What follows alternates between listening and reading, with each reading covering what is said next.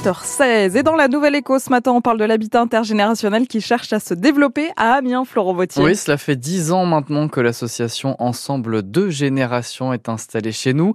Elle propose à des étudiants de loger chez des personnes âgées en échange d'un loyer plus faible que dans le reste du parc immobilier.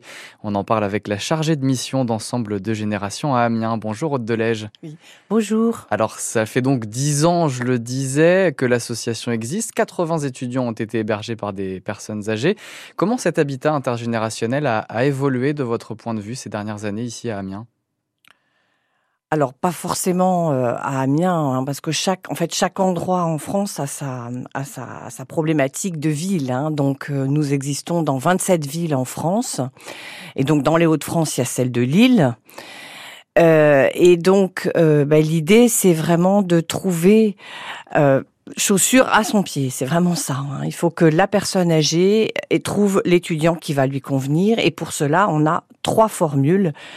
Euh, qui se déclinent suivant les, les, besoins et les attentes des personnes âgées. Mais vous avez eu des demandes euh, en plus au fil des ans ou alors c'est resté assez stable? Ça Comment dépend. ça a évolué? Ça dépend. Euh, oui, alors au tout début, forcément, j'en avais très peu, mais c'est encore. Euh, ça, il faut que ça se sache. Et merci de m'inviter.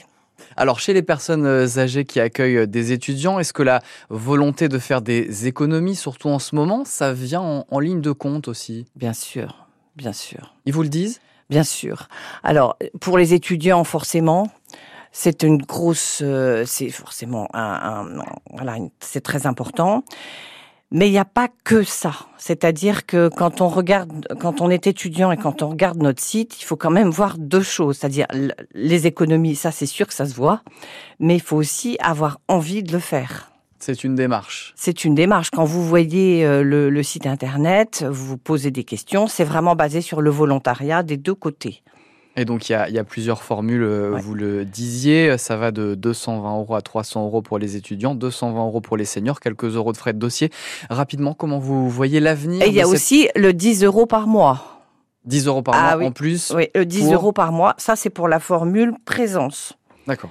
Ouais, ça c'est quand même, euh, il faut quand même le dire. Ça, j'en ai trois ici qui sont comme ça. C'est-à-dire formule présence Formule rapidement. présence, vous êtes présent tous les soirs au moment du dîner et la nuit, et présent un week-end sur deux, et là c'est 10 euros par mois. Donc on est euh, sur un accompagnement euh, encore plus important voilà. que oui. la formule classique, oui. si j'ai envie de dire. Oui, oui, oui. là j'ai une personne qui a 101 ans et euh, qui est chez elle et qui va très bien grâce à la présence euh, de, donc il y a beaucoup d'écartage forcément ouais, avec, euh, avec l'étudiant, mais ça se passe bien à Ce vous qui entendre. permet aux étudiants euh, de ne pas avoir de job rémunéré et à la personne âgée de se sentir très participante à la réussite du jeune aussi. Merci beaucoup, Aude Delège, chargée de mission chez Ensemble de Génération à Amiens, d'avoir été avec nous ce matin dans la Nouvelle École.